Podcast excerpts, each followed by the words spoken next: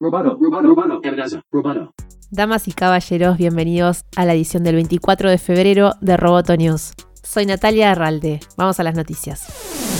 Tesla habría obtenido mil millones de dólares en ganancias a menos de un mes de su inversión en Bitcoin, según estimó Daniel Ives, analista de Wedbush Securities. La ganancia se explica por la subida del 65% en la cotización de la criptomoneda luego de la inversión de Tesla de 1.500 millones en la criptodivisa anunciada a principios de mes por Elon Musk. Para Ives, con estas cifras sobre la mesa, Tesla está en camino de sacar más con sus inversiones en Bitcoin que con las ganancias por la venta de coches en todo el 2020. Si bien la inversión en Bitcoin es algo secundario para Tesla, su inversión inicial ha sido claramente buena y marca una tendencia que esperamos podría tener una reacción en cadena para otras empresas cotizadas, señala el analista. Así todo, el propio Musk dijo el pasado sábado en su cuenta de Twitter que el precio del Bitcoin le parece alto.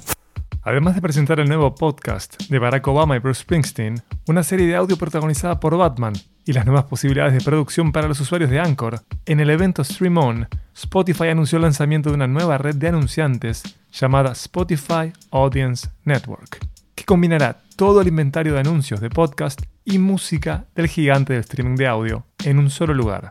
Esto cambiará el juego, ya que estaremos ante la primera red de audio digital que permitirá pautar anuncios dirigidos a gran escala, de forma similar a lo que pueden hacer ahora con banners o anuncios de búsqueda en Facebook y Google.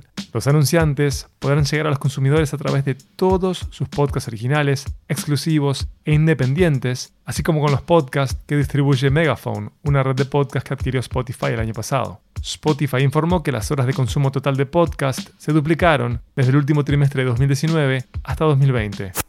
Apple afirma ser líder en el mercado mundial de teléfonos inteligentes por delante de Samsung por primera vez desde 2016. Apple entregó más de 90 millones de teléfonos inteligentes en el cuarto trimestre, muy por encima de cualquier otra compañía según una estimación del investigador de mercado Gartner. Los números también indican que la compañía resistió la pandemia de coronavirus mejor que sus competidores. Apple no informa las ventas unitarias de sus dispositivos, pero la compañía dijo que los ingresos de los iPhones crecieron un 17% en el cuarto trimestre de 2020. Según Gartner, las ventas mundiales de teléfonos inteligentes cayeron un 5.4% el año pasado, mientras que las ventas de unidades de Apple crecieron un 3.3%. Roboto News es parte de Dovcast. Te invitamos a seguirnos en www.amenazaroboto.com, arroba amenazaroboto y facebook.com barra amenazaroboto.